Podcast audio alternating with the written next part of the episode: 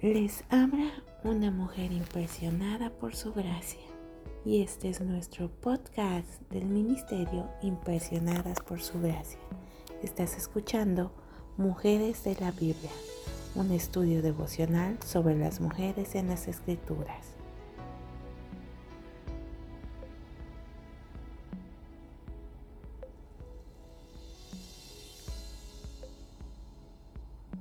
Hoy hablaremos de Esther y estudiaremos su vida y su época.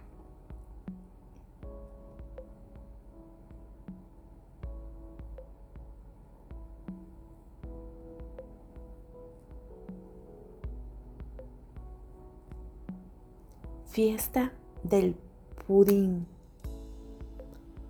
Cuando Amán echó suertes, o sea, el Pur, para descubrir cuál sería el mejor día para aniquilar a los judíos del reino de Asuero, sin ser consciente de ello, estaba estableciendo un festejo llamado Purim, en el que los judíos celebrarían su liberación en lugar de su aniquilación.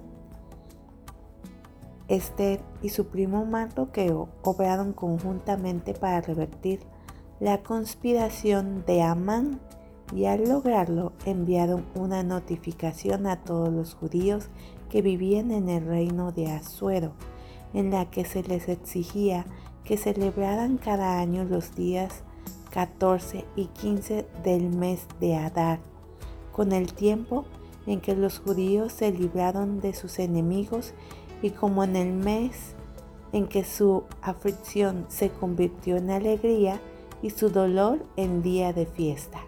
Esther 9, 21, 22.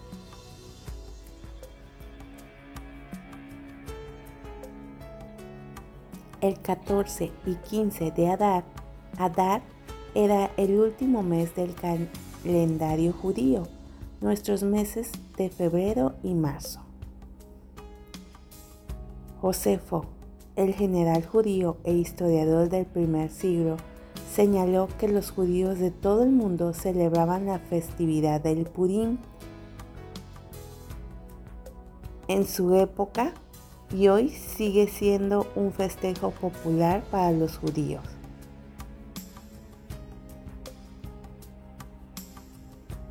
La adoración y el ayuno son lo típico en el primer día de esta festividad.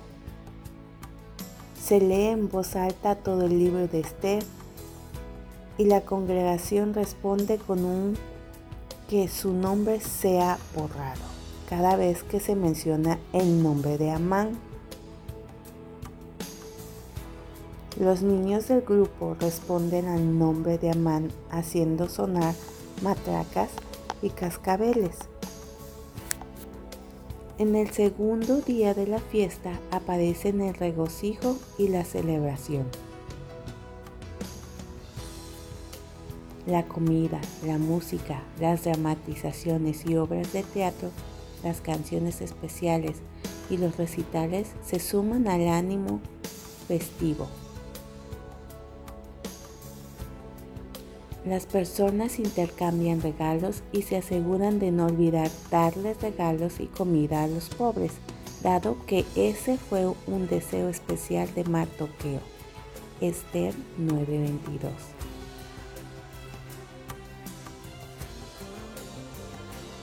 Al igual que la Pascua, a la fiesta de Purim celebra la liberación divina los judíos salvados del gobierno del faraón y de la esclavitud en Egipto, y librados de la destrucción planeada por Amán. Celebran la liberación que solo Dios pudo orquestar. Antes estaban condenados y ahora estaban libres.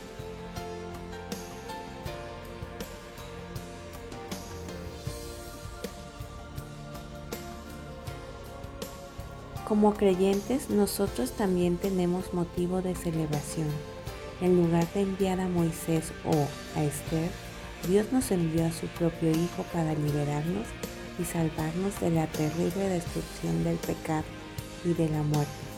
Sin duda, eso constituye una razón más que suficiente para celebrar.